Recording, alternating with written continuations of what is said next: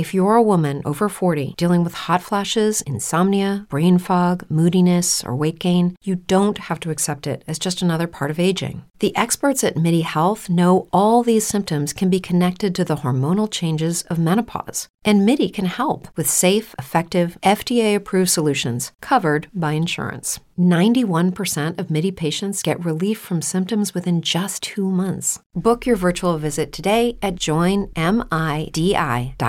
Step into the world of power, loyalty, and luck. I'm going to make him an offer he can't refuse. With family, cannolis, and spins mean everything. Now, you want to get mixed up in the family business. Introducing The Godfather at ChumbaCasino.com. Test your luck in the shadowy world of The Godfather slot. Someday, I will call upon you to do a service for me. Play The Godfather now at ChumbaCasino.com. Welcome to the family. VGW Group. No purchase necessary. Void where prohibited by law. See terms and conditions. 18 plus.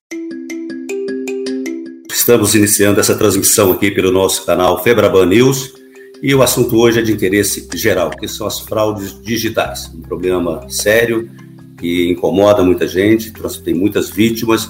Então, nos cabe aqui na Febraban sempre trazer esse tema em discussão para informar as pessoas, alertar como evitar, enfim, prestar um serviço que é ultra relevante porque o crime opera também com tecnologia digital.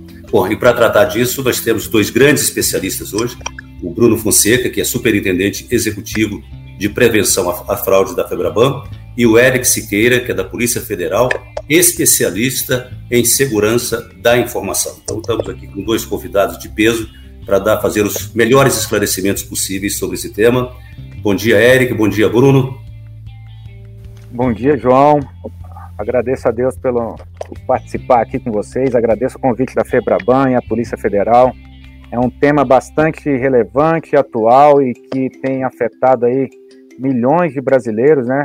Acho que esse debate aqui é importante para esclarecer aí, principalmente é uma questão da nova lei que veio aí é, trazer penas mais graves para os crimes digitais, né? Obrigado. Bom dia, Bruno. Bom dia, João, Mona, Gustavo, Eric também. É, é, muito importante a gente ter, ter, essa fala aqui, porque assim, os crimes eletrônicos, eles têm uma sensação de impunidade muito grande. Né? A pessoa acha que porque está por trás de um computador, nada vai acontecer. Então, essa nova lei, ela vem para nos ajudar a proteger a sociedade como um todo. Não é colocar mais gente atrás das grades, mas sim a gente ter uma consciência do que é exatamente um crime, o que, que pode acontecer ali por trás de um computador ou de um celular. Pois é, e para me acompanhar nessa conversa, meus colegas de Febraban News, Mona Dorf. Bom dia, Mona. Bom dia, João, Paul, nossos convidados. Obrigada pela presença, né? A gente sabe que é difícil o tempo de vocês. Gustavo Paul, e Gustavo Paul, meu outro colega do Febraban News. Gustavo. Bom dia, bom dia, João, bom dia, Mona, bom dia, Bruno, bom dia, Eric. Acho que vai ser uma boa jornada agora. Pois é, é nosso assunto. A gente pode começar pela aprovação dessa nova lei, que realmente torna é, os crimes é, com penalidades mais rigorosas, quer dizer, ou seja, há uma renovação, uma modernização do aparato legal jurídico para combater esses crimes digitais. E eu começaria perguntando ao Bruno e depois também a mesma pergunta para o Eric, é justamente sobre isso. Que é, você, da visão de vocês, qual, quais são os impactos imediatos? É, em que medida essa lei realmente protege mais as vítimas das fraudes? Em que medida também ela é mais rigorosa, efetivamente, em relação aos criminosos? Então, João, o, o, principal acho que é definir, agora no nosso Código Penal lá de 1940, ele é atualizado, definir exatamente o que, que é uma fraude eletrônica, o que, que é um furto qualificado mediante fraude eletrônica.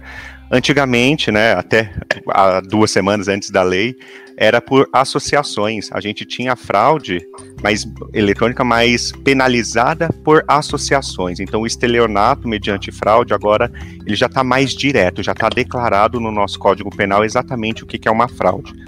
Então, assim, trocando em miúdos e deixando bem claro, também eu não sou jurista, é, o que, que é uma participação de uma fraude? Então, se a pessoa invadiu um computador, se ela instalou alguma coisa, se ela produziu o conteúdo, ou se ela comercializou, independente de ter burlado ou não o mecanismo de segurança de um celular ou de um computador, está cometendo um crime, independente de ter burlado.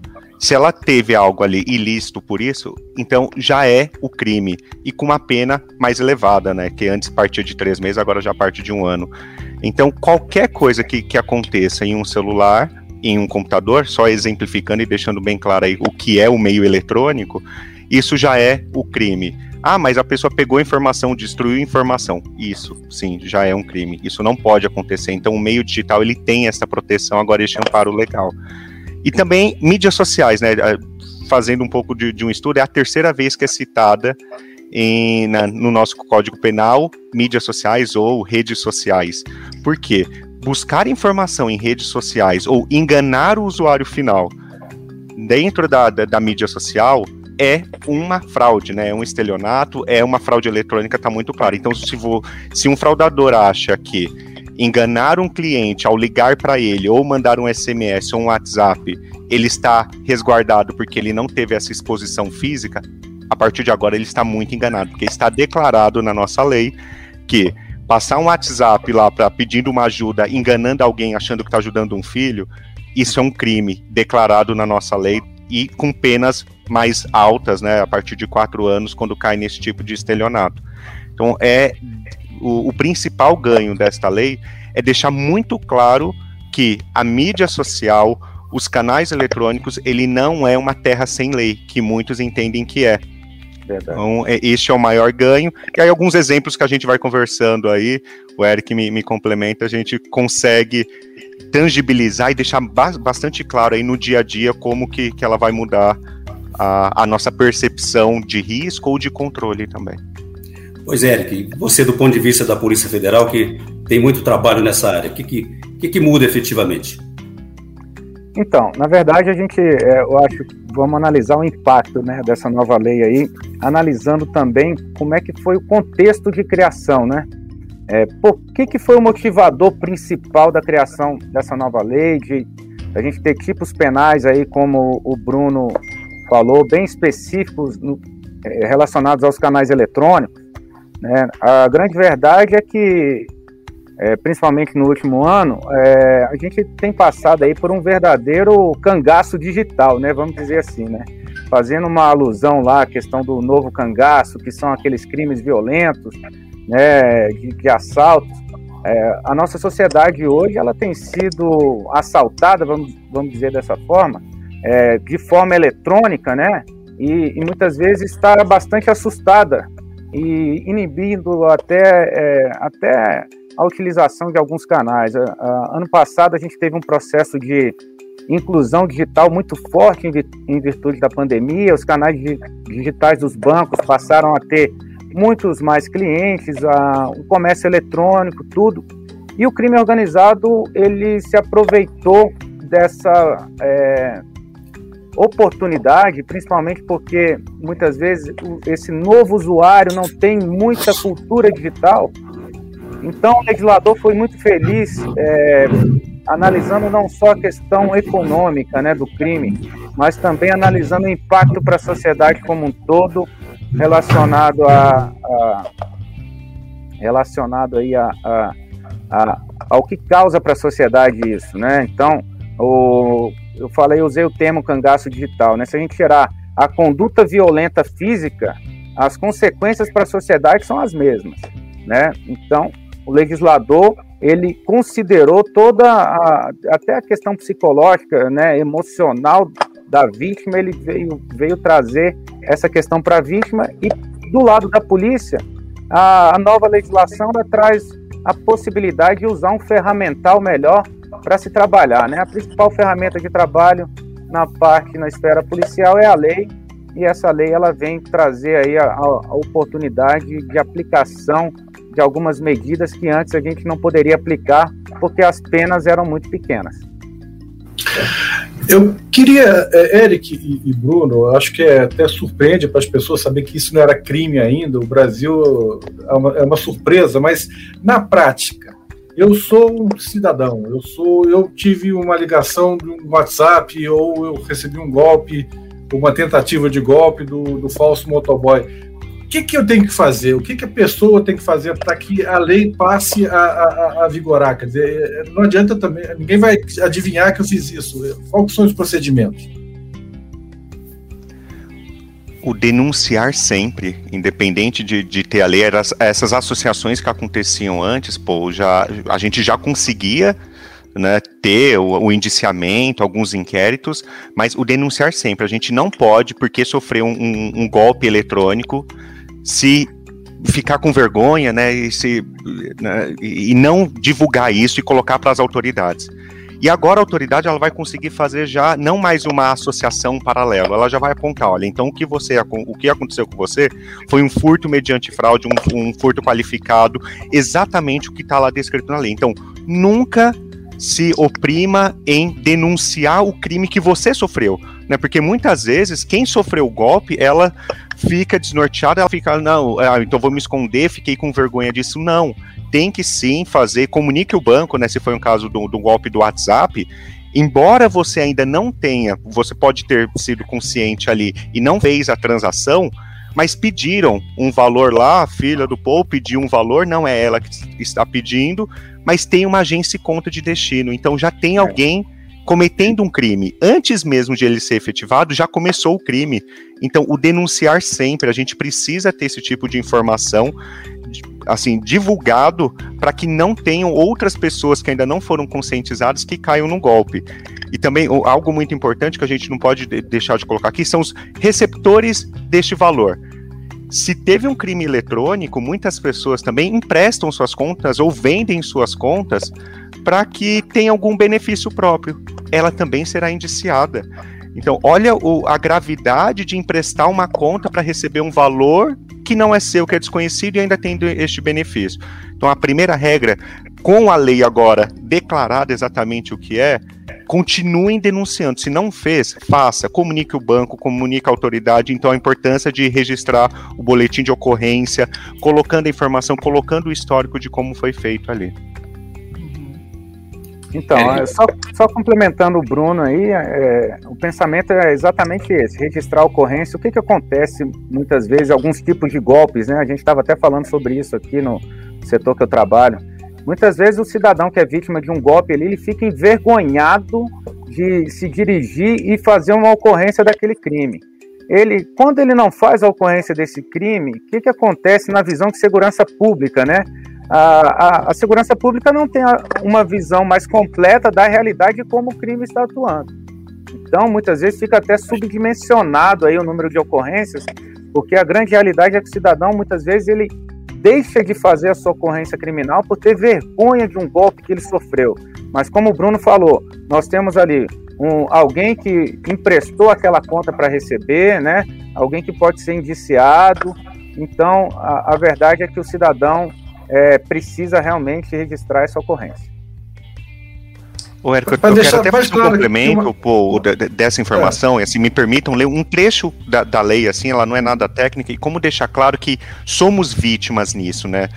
Lá em fraude eletrônica, um dos artigos, ele fala, ó, a pena de reclusão de 4 a 8 anos e multa se a fraude é cometida com a utilização de, de informação fornecida pela vítima, ou seja, a gente sabe que isso, isso é um estelionato, então, fornecida pela vítima ou por terceiro induzido a erro. Então, se você tá lá se cadastrando no, no WhatsApp ou receber um SMS fazendo isso, você foi induzido a erro, isso é um crime, isso é uma fraude eletrônica, é um estelionato, isso é muito claro.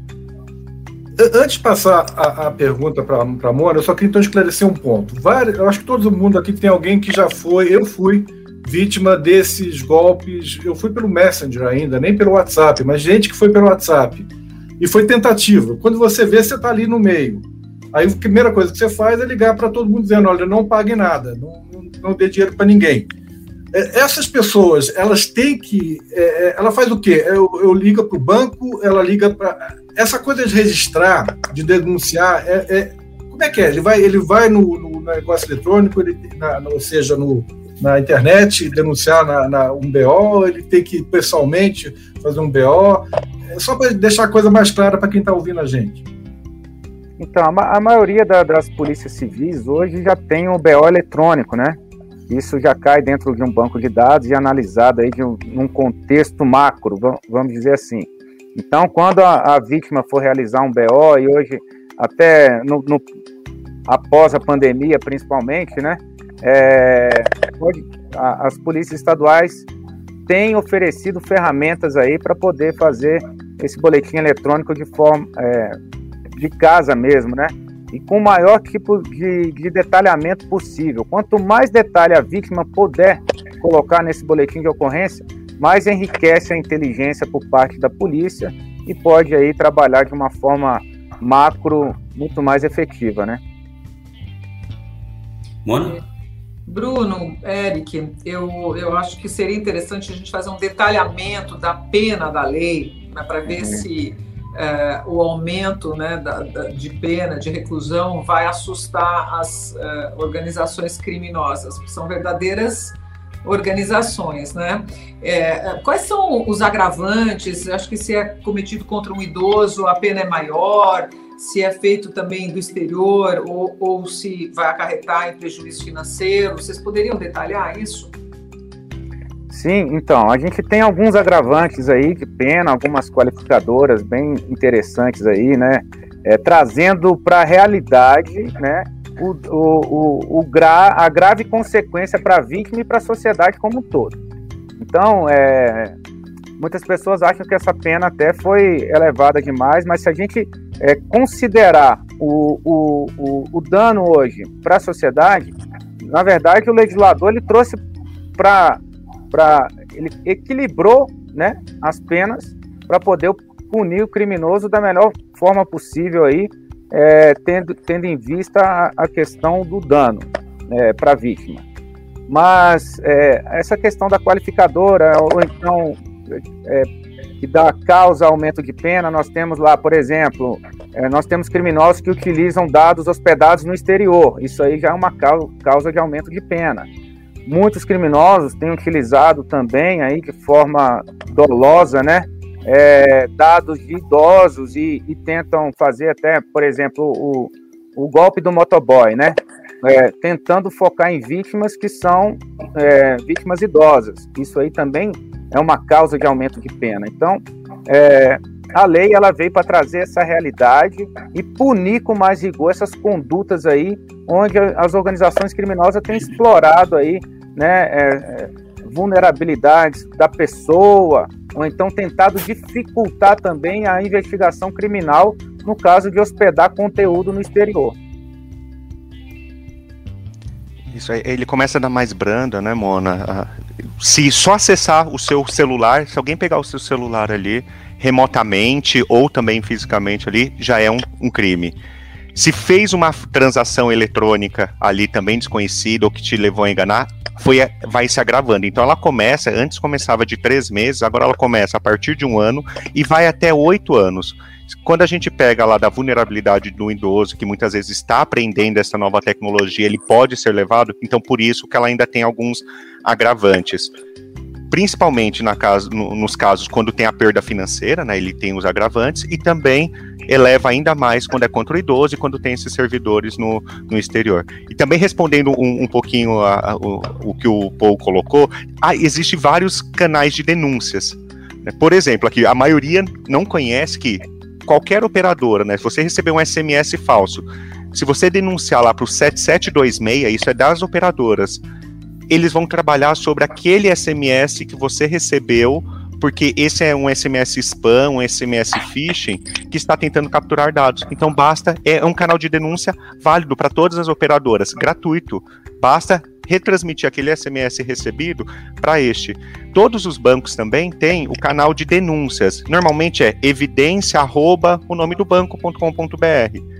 E tem várias outras orientações lá no antifraudes.febraban.org.br que nos ajudam a denunciar. Assim como tem a denúncia do WhatsApp. Recebeu uma mensagem no WhatsApp, denuncie o contato. O próprio WhatsApp vai trabalhar nisso. Então, a sociedade, pô, nos ajuda bastante a proteger os demais cidadãos. Então a gente tem que pegar essas denúncias, denunciar sempre para que a gente tenha a punição. em várias camadas. E aí a gente vai elevando, Mona, conforme a gravidade, tem alguns outros agravantes aí e também os indiciamentos paralelos que a gente consegue fazer. Né? Então tem que ter todo esse, é um estudo, o, o Eric na, na, na Polícia Federal todo, com as transmissões de informações mais robustas dos, do, dos bancos para conseguir ter essa teia dos criminosos e aí ter as ações mais efetivas. Acaba sendo de 4 a 8 anos, mais ou menos, né? De 4 a 8 anos. Antes partia de 3 meses. E, uma, e, no Brasil, uma pena de 3 meses não existe reclusão. E, e não é o nosso objetivo, né, desde a tramitação, não é ter reclusão. É ter a sensação de punição no crime eletrônico. Não é uma terra sem lei. É, é, é, é, o principal recado da nossa nova lei é isso, não, não é uma terra sem lei o ambiente eletrônico. Pois é, vocês tocaram usar até uma expressão aí, cangaço digital, é porque o cangaço, historicamente, é aqueles grupos né, armados que percorriam o interior do Nordeste, e o novo cangaço seria aqueles grupos que invadem hoje a cidade, e assaltam agências bancárias, aterrorizam a população. Agora, o que é esse cangaço digital? Quando você se refere a isso, eu queria ver o seguinte, até que ponto é apenas uma expressão, ou até que, de que maneira vocês poderiam caracterizar e nos alertar sobre como funciona esse novo cangaço digital? Porque imagina o seguinte, eu acho que o cangaço verdadeiro, né, mesmo o novo cangaço, é, o próprio crime enfrenta um certo risco físico, na medida em que ele está exposto fisicamente. Digitalmente, ele não está, sendo que nem tinha uma lei tão rigorosa é, para punir esse tipo de crime. Até que, como, você poderia caracterizar como funciona esses grupos e, através da lei, em que medida aumentou o risco para esses criminosos? Sim, é, Posso, posso falar, Bruno? É, vou começar. Então, a questão desse, do, do cangaço digital aí, eu acho que é um termo bem feliz até da gente utilizar, porque se a gente compara lá, qual é a característica principal desse tipo de crime? Né? A não violência, né? Mas essa, é, esses grupos organizados hoje têm utilizado a fraude digital, né? os golpes é, eletrônicos, para financiar as próprias organizações criminosas. Então, quando a gente tem lá o novo cangaço lá, João, nós temos lá é, armamento pesado comprado muitas vezes com golpes digitais, com, com, com, com financiamento dos golpes digitais aí. É, é, na verdade, o, o, o, crime a gente tem que é, considerar ele como um ecossistema único em, em, que ele é alimentado ali, o grande oxigênio de, desse ecossistema é a vantagem financeira e, e, e, os criminosos têm se estruturado, né? A gente acompanhou muito isso ano passado. Só para ter uma ideia, né? Lá no Novo Cangaço, por exemplo, os criminosos podem é, paralisar uma cidade inteira, né? Entra lá numa, num pequeno município, fortemente armado, né? sequestra até pessoas, tudo mais. Agora vamos fazer uma comparação aqui na fraude digital. É, a gente tem acompanhado aqui na Polícia Federal, aqui desde meados de 2019, é, que grupos especializados têm focado muito em fraudes bancárias contra é, contas de prefeituras, né? Por quê? Porque são contas que têm um valor monetário muito maior, a, a, a vantagem financeira pode ser muito maior. E a partir aí de uma fraude de uma conta bancária de uma prefeitura, por exemplo, você pode ter uma cidade completamente impactada socialmente ali, né? É, e até economicamente, porque a, a, a prefeitura pode ficar sem dinheiro para poder honrar os salários ali em dia, porque teve uma fraude, pode deixar numa época de pandemia, deixar de honrar contratos aí que são é, valiosos para a questão da, da, da, da, saúde e tudo mais. E aí a gente vai trazendo toda essa consequência e fazendo esse comparativo. Mas a grande verdade é que essas, esse tipo de crime hoje ele é explorado como financiador de organizações criminosas violentas, né? Aquela arma ali na esquina que está cometendo um assalto, ela está exatamente pode ter sido comprada e isso a gente tem evidências dentro das instituições policiais que têm sido utilizadas é, dessa forma aí. E, e, o aumento de pena, né? Porque o crime ele o criminoso sempre faz aquela gestão de risco, né? Vamos dizer assim. Vamos tentar explorar alguma coisa aqui que tenha pouco risco, né? Ou uma pena pequena. Né, é, a Mona perguntou ali do, do aumento de, de, pena. A gente teve um aumento muito considerável aí no artigo 154A, né, que é a invasão de dispositivo eletrônico. E você sai ali, como o Bruno falou, você sai de uma pena de detenção, que na verdade não vai ter punição nenhuma para o criminoso, aí você passa a ter uma pena de reclusão é, com vários agravantes, se teve prejuízo econômico para a vítima e tudo mais. Então a gente começa a adequar aí a realidade é, que a gente precisa enfrentar o crime. Bruno. Falando do, do cangaço, o que a gente tem de imagens é, são aquelas situações bastante impactantes, av avassaladoras, né? Olha, parou a cidade, teve tiroteio, teve muita coisa, né? É, é, é, é isso é muito impactante, desde o velho cangaço até é, é este impacto. E dá sim para fazer esse paralelo, João, com, com o mundo digital, porque é muito impactante. A gente não conseguir fazer muita coisa no mundo digital porque você vai ser abordado por fraudes, por golpistas o tempo inteiro. Então é tão impactante para quem sofre esse tipo que não é o impacto físico, felizmente, pelo menos não é o impacto físico, mas é um impacto mental muito grande você sofrer um golpe, uma fraude eletrônica. Aí eu vou fazer um, um paralelo, assim, com. E até isso veio de denúncia de um cliente, né, que estava sendo assim, atacado de várias vezes. Ele gravou uma ligação falando com, com um golpista. E, e, e, o golpista ele declara que é o trabalho dele, o quanto que ele, que ele ganha com isso. Então, como que, que funciona?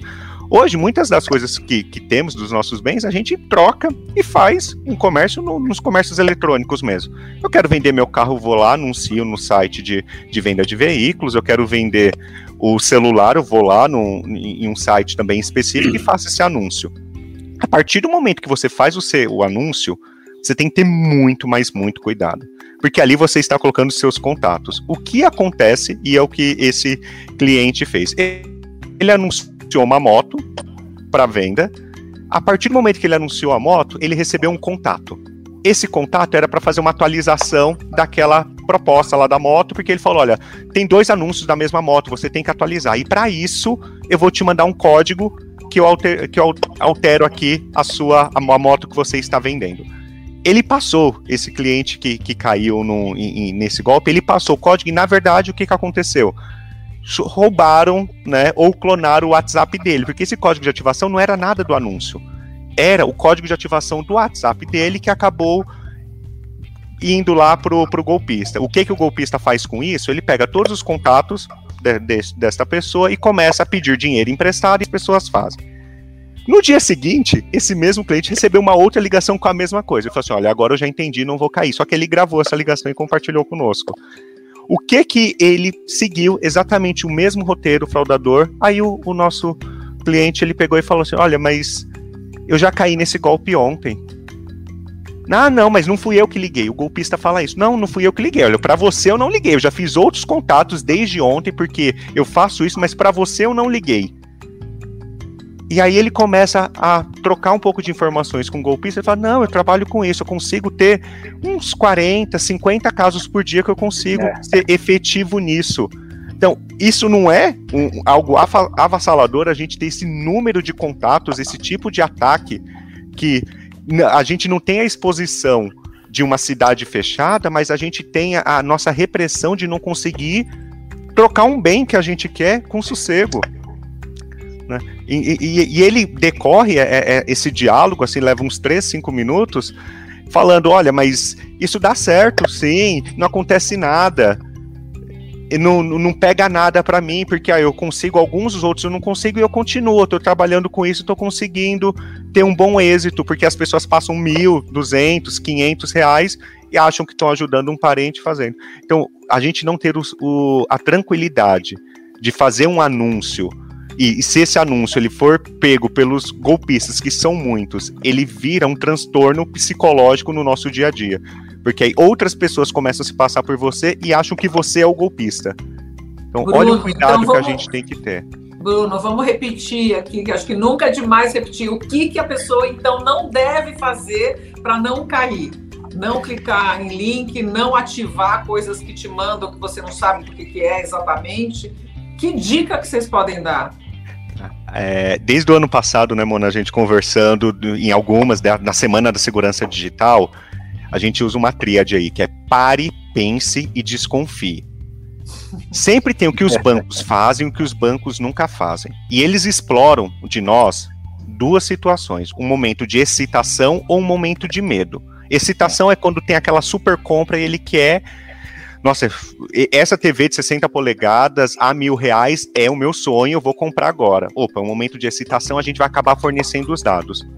Então isso não acontece, né? E um momento de medo, ligam para o cliente falando, olha, você fez essa compra aqui de dois mil reais, então agora digita sua senha, faça tudo isso que vai ser tudo cancelado. Não existe. Então quais, quais são as regras básicas aí para que a gente não caia nesse tipo de golpe? Atenção às confirmações do que é realizado. Se você fez um anúncio e esse anúncio está com algum erro, tudo bem, eu vou lá, não tem um código sendo solicitado de ativação. Os códigos de ativação são solicitados quando você fez o contato. Se é uma ligação receptiva, eu recebi um contato de um determinado banco, de uma determinada empresa, ele já tem todas as informações. Ele não vai pedir um código de ativação. Se o banco ligou para um cliente para confirmar uma transação e isso acontece, ele já tem todos os dados. E se precisar cancelar, ele vai cancelar. Ele não vai precisar pedir nenhuma senha sua, nenhuma autenticação. Então, muito cuidado nos acessos diretos. Quando você recebe uma ligação, recebe um WhatsApp, confirma, gente. Liga é. para o destino. Ó, se tem um filho ou uma mãe pedindo um, um, um dinheiro que está numa situação, liga para ele por um outro meio e confirma. Uma chamada de vídeo, uma voz, né? Porque você conhece a pessoa e confirma. Então, o clicar em links, o pare, pense e desconfie é todos os links por SMS, por WhatsApp, por e-mail. Veja o destino, acesse de uma outra maneira, vá direto no site e acessa, usa aquela informação. Então, o pare, pense e desconfie em todas as situações eletrônicas, não só falando com bancos. Sempre, né? Se você está acessando a sua mídia social e de repente pediu algo diferente, dê uma pesquisada também. Será que você está acessando a sua página, seu computador não está infectado, estão querendo suas credenciais de acesso? Então, se teve qualquer alteração, para, pensa que você vai conseguir os caminhos certos. Tem página, as páginas de segurança, as recomendações, as páginas de denúncias de golpe, para que a gente tenha a centralidade no momento de estar tá usando a internet, porque os golpistas estão às soltas lá. Bruno e Eric, eu queria até esclarecer uma coisa, acho que para as pessoas entenderem melhor. A gente está falando muito, obviamente, dessa engenharia social, que é ligar e se fazer por outro. Mas essa lei se vale também para outro tipo de golpe, por exemplo. Agora tá, tem uma onda de sequestros, sequestros relâmpagos para usar o Pix.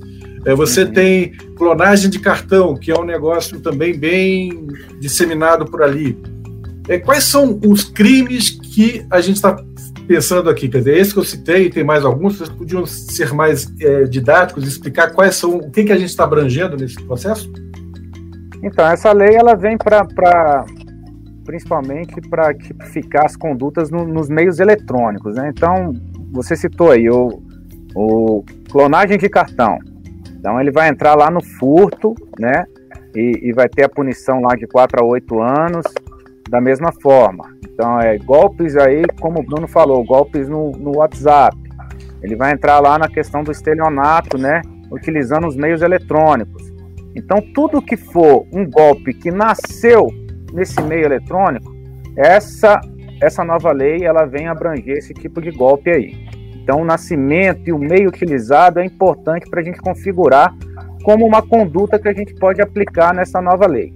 Agora, só para complementar lá, antes do, do, de passar para o Bruno, né, essa questão de né, o que o cidadão pode fa fazer é, para evitar aí é conhecer muito, né, como é que as plataformas trabalham também. Porque muitas vezes é, o cidadão é, é, anuncia lá, como ele falou, anuncia uma moto numa plataforma e ele quer fazer todos os contatos fora das regras de segurança daquela própria plataforma ali, aí ele começa a abrir uma, uma brecha, uma vulnerabilidade ali para o criminoso, né? É poder explorar da forma mais fácil aí para cometer um golpe. É, é, é, sempre conhecer também, principalmente nos acessos aos bancos, conhecer como é que o, o seu banco trabalha. O banco não vai buscar o cartão na casa de ninguém. Então tem que conhecer isso tudo aí para poder é, é, não ser vítima de golpe, né? É, dentro do que você está falando, Eric, vocês não acham que seria necessário, até porque teve muito novos entrantes, né, com a aceleração da, da, digitalização, do digital, com a pandemia, não seria necessário uma educação digital, uma verdadeira cartilha do que fazer, do que não fazer, é, e sempre com um adornamento, né, com uma atualização, porque os golpes vão se sofisticando, né? Então, Mona, eu, eu vou além aí, né? Da, só, não só uma cartilha, né? Eu acho que isso aí é, no, no, ambiente digital que a gente utiliza, que a gente é extremamente dependente hoje, isso tem que ter uma cadeira, uma disciplina no próprio ensino médio, né? Já começar a, a, a conscientizar o cidadão ali, tanto para aquilo que é certo, né? Para ele se prevenir também, e tanto para aquilo que é errado. Então, acho que tem, faz parte de uma cultura, né? uma cultura da sociedade como um todo. Né? As empresas hoje, principalmente o mercado bancário, que, que o Bruno pode falar bem aí, é, tem feito esse trabalho de divulgação, é, mesmo assim não alcança a, a todos, né? Como você falou, no ano passado a gente teve um processo de bancarização aqui no Brasil, inclusão digital, de mais de 70 milhões de brasileiros, né? E, e, e, esses novos clientes, vamos dizer assim, eles vieram sem essa cultura de segurança digital. Então são presas fáceis, né? Vamos colocar de uma forma bem clara para o criminoso. A gente tem que lembrar, né, Pô e João, que a gente tem um site aqui na Febraban que ajuda bastante, a pessoa pode consultar, que é o antifraudes.febraban.org.br. Lá tem uma espécie de relação de todos os golpes, o golpe do motoboy que o Paul citou, e outras coisas que o, os novos bancarizados, os internautas, não devem fazer para não caírem em fraudes e golpes. Bruno, acho que você queria fazer alguns comentários sobre essas questões anteriores. Sim, sim. Tem, tem a questão da maturidade digital, né? O, o, o que está acontecendo com essa nova lei? Ela está tipificando o crime que a última para a última camada de proteção ou para a última camada de ação, que é a repressão olha, o que aconteceu, mas a gente tem que trabalhar para que não tenha o crime. Para que não tenha o crime, e o criminoso ele está tendo êxito, por isso que ele permanece naquele crime. Então a gente tem que trabalhar muito e a gente chama de maturidade digital.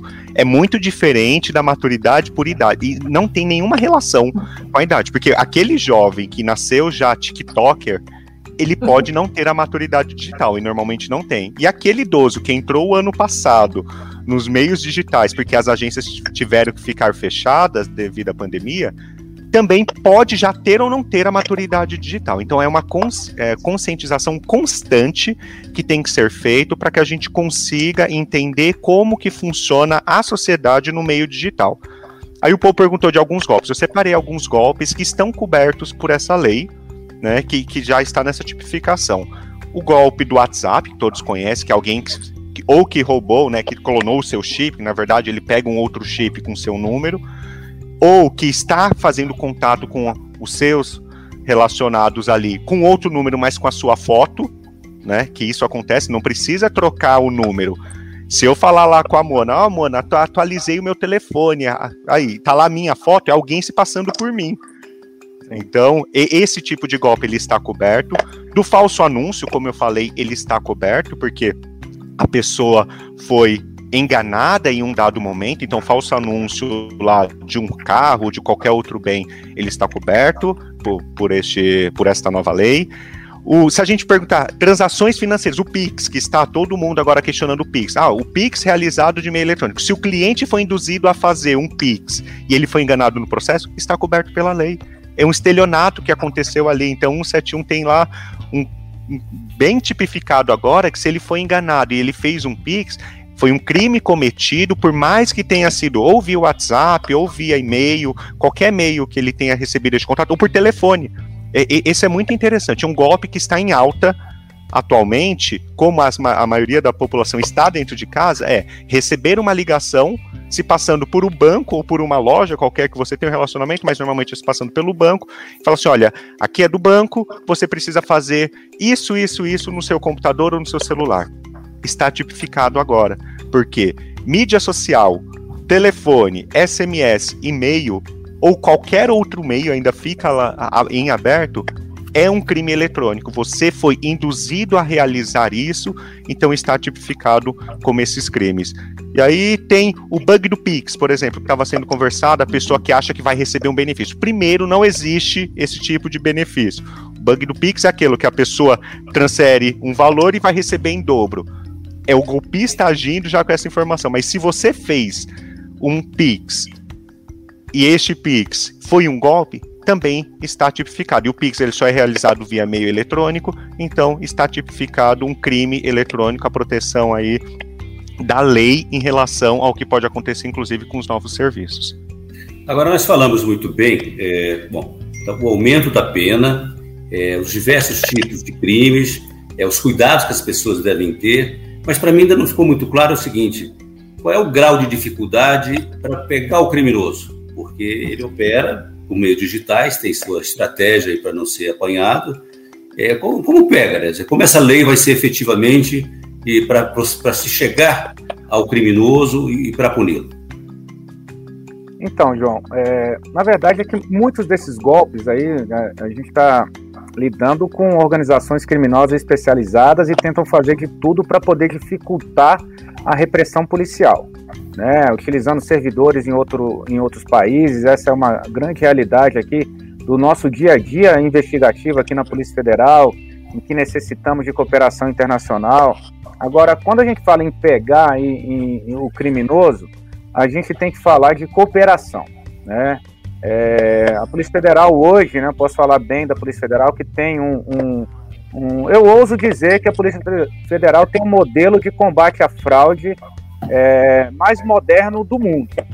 Né, porque a gente trabalha em cooperação, a gente tem um, um acordo de cooperação com as instituições bancárias, com a FEBRABAN, e a gente consegue ter uma visão macro de como isso está atuando, obviamente, dentro da esfera de atuação da Polícia Federal.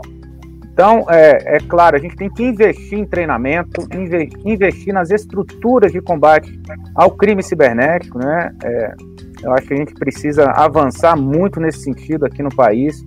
É fundamental porque é, é uma realidade, né? É, não é um crime do futuro, é um crime da realidade, da atualidade, e a gente precisa de muito treinamento, ter policiais capacitados. Hoje nós temos é, policiais extremamente capacitados dentro da Polícia Federal. E, e, quando a gente ora, olha é, para a esfera estadual, a gente vê que muitas vezes a gente não tem, é, ainda falta um pouco de melhoria, é, até na, na, formatação de estruturas, né, é, na esfera estadual aí, para poder atender melhor o cidadão, para poder combater melhor esse tipo de crime. Então, a, a grande questão é a cooperação que, que nós temos, é uma cooperação que é, é muito forte hoje de combate a esse tipo de crime e investir cada vez mais na cultura de investigação cibernética. É, estando no meio eletrônico, é, é, rastreável, a gente consegue ter essas informações. Só que assim, o flagrante da um golpe que eu possa estar sofrendo neste momento é muito difícil, o flagrante ali, mas o conjunto de informações e as denúncias, João, que vai deixar cada vez mais robusto essas ações que a polícia vai lá, porque não adianta também lá pegar, prender ou último ponto lá tem que pegar, ter uma investigação complexa, realmente, mas ela tem que ser complexa e completa para pegar desde quem está gerando um vírus até as pessoas que estão acionando. O flagrante é realmente algo muito mais difícil no mundo eletrônico, só que o flagrante ele vai ser construído lá na frente, né? Porque a pessoa continua a denúncia do que o Bruno fez, mais a do João, mais a da Mona, vai construir um inquérito que pode pegar lá o flagrante vai ser quando o Paul for atacado. Porque aquela, aquela quadrilha já está sendo investigada. Então, por isso é muito importante a denúncia, a sociedade se ajudando a proteger para que o momento do flagrante, para que tenha as prisões ou para que tenha o indiciamento, que vai ser um pouco mais para frente, ele seja construído de uma forma robusta e a gente consiga correlacionar. Então, a fraude que o banco A sofreu ou o banco B, isso tudo é compartilhado para que a polícia tenha a estrutura, que já tenha a estrutura, mas que tenha todas as informações, faça os correlacionamentos até as prisões, os indiciamentos efetivos. Aí tem um negócio interessante que as pessoas pouco sabem ou pouco lembram que tudo que é feito via meio digital num banco é rastreável. Ou seja, se eu pego, seja uma transferência de Pix, de TED, de DOC, qualquer coisa nessa linha, o banco sabe para onde, foi, onde foi depositado.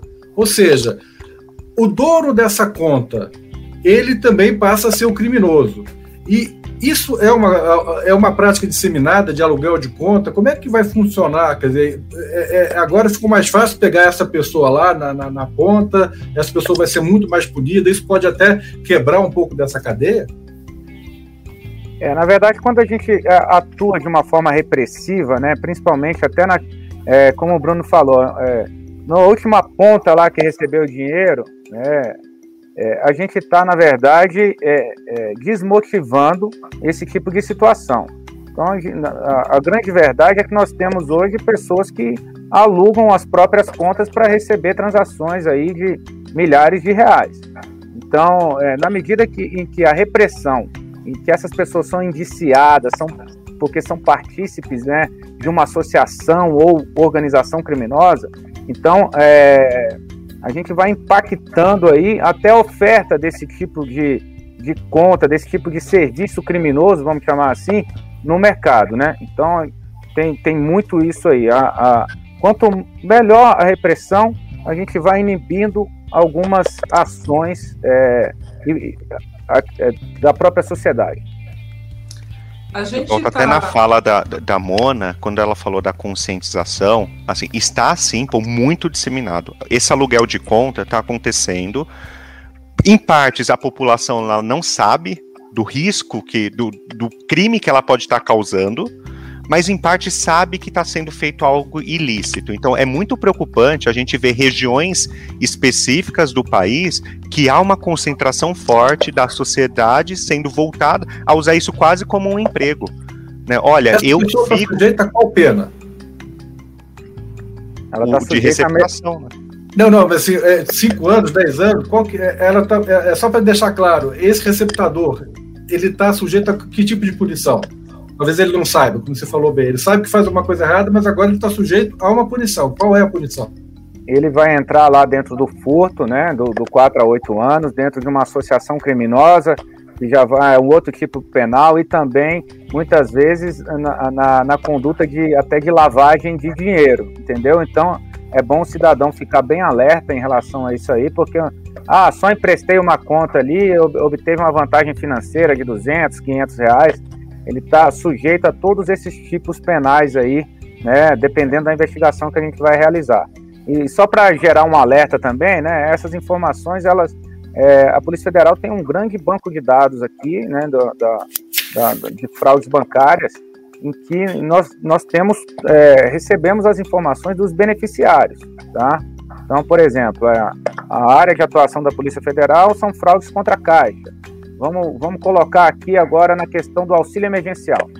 Então, só, só para ter um, um, contextualizar aqui, ano passado a Polícia Federal, nos últimos 10 meses, a Polícia Federal fez mais de 80 operações de repressão a fraudes no auxílio emergencial. Então foram indiciadas aí pessoas que receberam esse tipo de fraude, mais de 500 pessoas. Né? Então estão sendo punidas.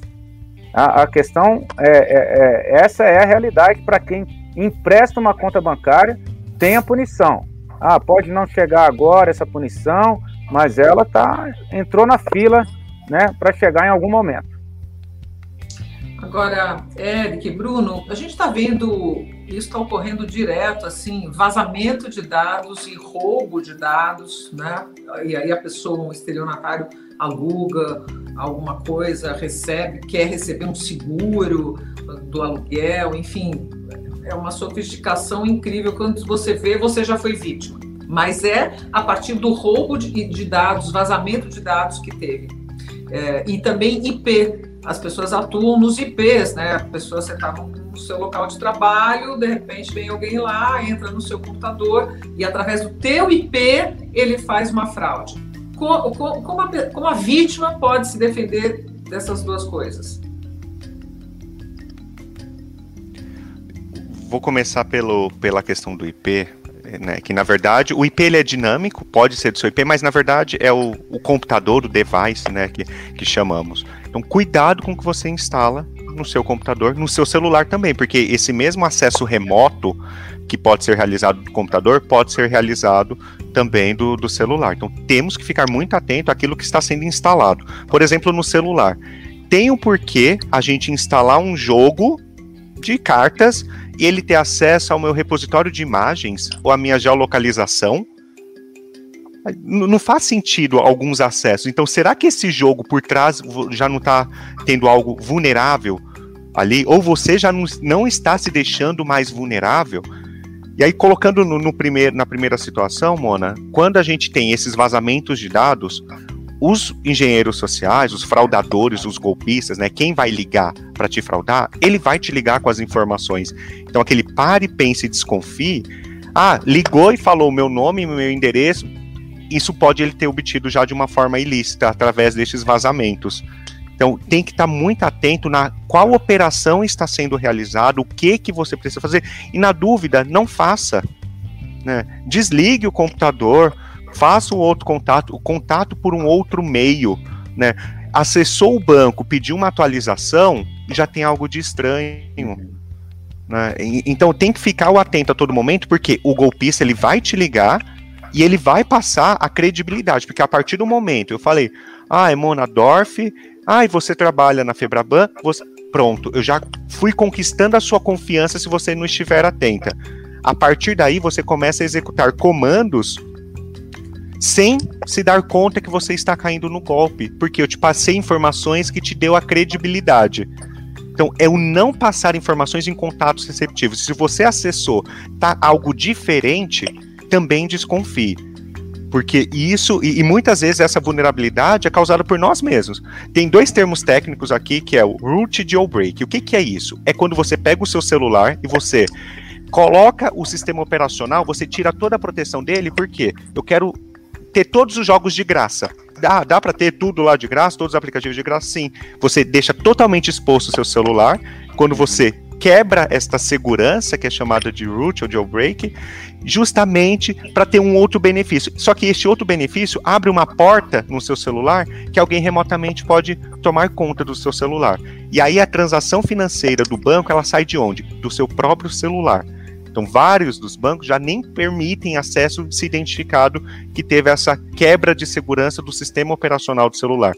A gente tinha antigamente, lembra da, da, da, história da pirataria todo, né? A gente andava no centro de São Paulo, vendia-se lá aplicativos piratas, tudo. Hoje em dia, olha como isso diminuiu, né? Teve a, a redução dos preços, porque o produto pirata que a gente conhece muito como era, ele deixa tudo vulnerável, ele não tem as proteções nativas então, se está mudando uma proteção nativa do seu celular, do seu computador, desconfie.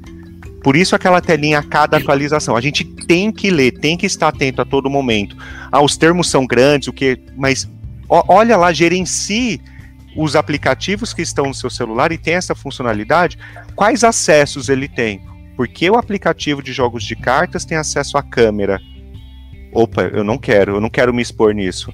Então, atenção a todo momento. Realmente é, é, é complexo quando a gente vê, olha, tem, tem muitos pontos vulneráveis, mas assim, os fraudadores já têm as suas informações. Então você tem que se proteger, inclusive para que ele não tenha outras informações adicionais. Só complementando aí o Bruno, né? É, essa questão da segurança digital aí, é, vamos fazer uma associação com a nossa segurança física, né? Se você sai de fora do portão da sua casa, você já protege a sua carteira.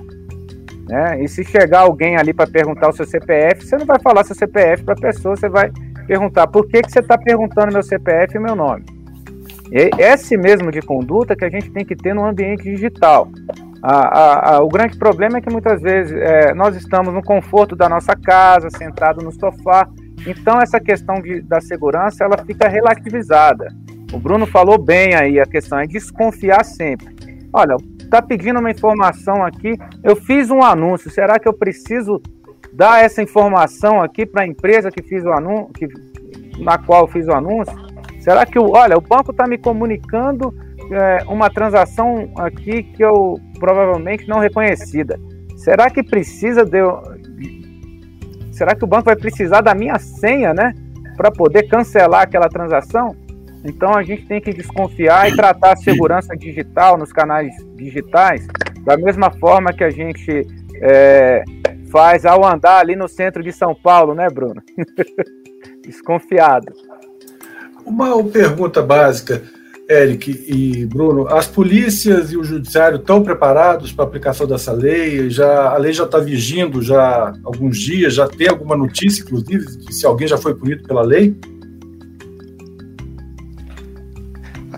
A gente começa na, na, na, etapa das denúncias, né? Pô, não tem informação ainda, né, do, do de como está na, nas outras esferas, mas agora, pela tipificação, né, já tem alguns contatos com, com delegados que interagem conosco, conosco todo, que, que já tem esse tipo de informação ela mais clara.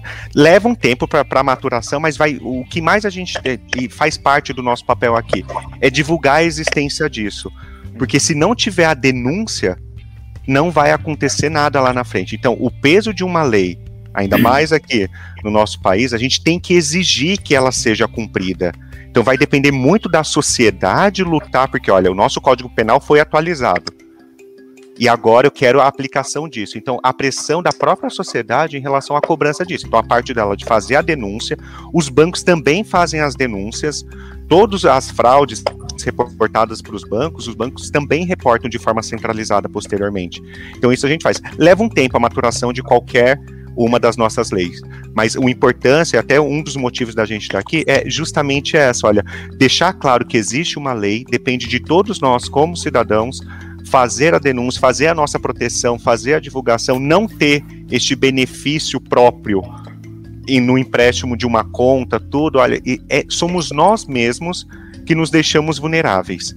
E essa importância de ter a lei e exigir. Então, espero que em breve eu consiga compartilhar. Olha, já teve a primeira prisão lá, quatro anos decretado todo. Ainda é imaturo para isso, mas que a nossa sociedade lute para que ela seja cumprida. Dá para aprender assim mesmo logo, o Eric? Dá, a gente está doido para inaugurar aqui no nosso setor essa nova legislação aí.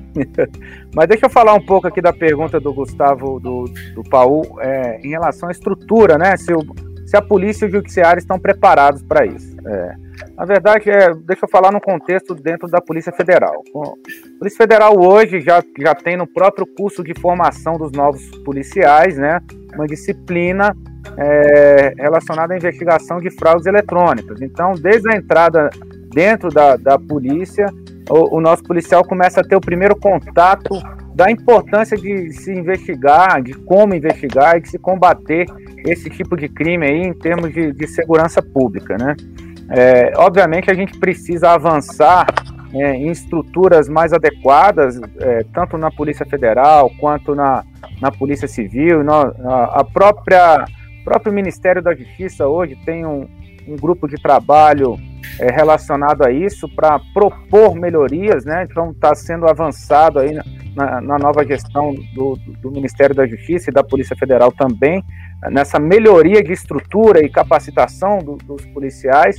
E em relação ao judiciário, não, o, o nosso trabalho muitas vezes da polícia é convencer o judiciário e tirar é muito aquela visão romantizada que se tem desse tipo de criminoso, né? Aquele, ah, o criminoso cibernético ali é, é um adolescente que, que faz porque ele tem muito conhecimento técnico, técnico e cometeu esse tipo de, de invasão eletrônica, de invasão de dispositivo.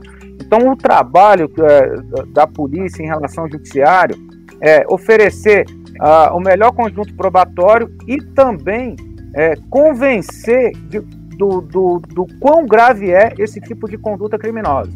Aí sim, o judiciário agora, com a nova legislação, tem em mãos ó, ó, uma ferramenta melhor de aplicar a melhor punição, a punição adequada ao, a esse tipo de criminoso. o nosso tempo está esgotando. Evidentemente que na despedida aqui, se vocês quiserem fazer alguma consideração que julgue necessário, fique à vontade. Mas eu agradeço muito ao Bruno Fonseca, que é superintendente executivo de prevenção à fraude da Febraban, e ao Eric Siqueira, que é um especialista em segurança da informação da Polícia Federal. Muito obrigado a vocês e agradeço também a participação da minha colega Mona Doff e do meu colega Gustavo Pouco. Se tiverem algum comentário final, fique à vontade. Eu quero apenas agradecer João, Bruno, Mona, Gustavo aí pela oportunidade, né? E, e que a Polícia Federal está sempre à disposição aí para trabalhar em conjunto é, com a iniciativa privada, né, que é fundamental também para combater esse tipo de crime e, e, e poder oferecer o melhor para a nossa sociedade, tá? Que Deus abençoe a todos aí, em nome de Jesus, muito obrigado. Também eu agradeço, a, a, agradeço a, a participação. É, eu acho que o nosso papel quanto instituição financeira, quanto Febraban, é, é levar para a sociedade com transparência exatamente o, o que, que é o dia a dia, os golpes. A gente falar em golpes, em fraudes, a gente não está ensinando o fraudador a fazer, a gente está ensinando o cidadão a se proteger. Então a gente não tem receio algum de falar exatamente o que, que está acontecendo. O crime está aí. Tom... Que bom seria se não tivesse ninguém ali sendo punido por isso, porque o crime não estava acontecendo. Mas como está, a gente tem que aqui deixar muito claro o que, que está acontecendo, o papel da sociedade. Então, meu último recado é aquele que eu já coloquei. Então, pare, pense e desconfie nas transações eletrônicas, nos seus acessos, cuide dos seus dispositivos. Se perdeu, perdeu, gente, o celular, cancele imediatamente as suas credenciais de acesso do seu e-mail, do seu banco, da sua mídia social e também avisa a operadora, claro, para cancelar o chip, porque ali no celular ele pode começar a ser explorado as informações. Então, tem qualquer dúvida, acesse a página de segurança do banco, que normalmente é o nome do banco barra segurança, o antifraudes.febraban.org.br, que a Mona já colocou, a gente faz constantes atualizações. E todos os bancos eles fazem essas comunicações para conscientizar os clientes para que não caiam nos golpes. Então, Tomara aí que com a nova lei a gente consiga diminuir a incidência deste crime e a população esteja mais consciente. Obrigado a todos aí pela participação. Boa tarde a todos, Mona, Paul. Obrigada, gente. Obrigado, boa tarde a todo mundo. A gente fez um pouco de educação aqui digital. Pois é. Muito obrigado a vocês.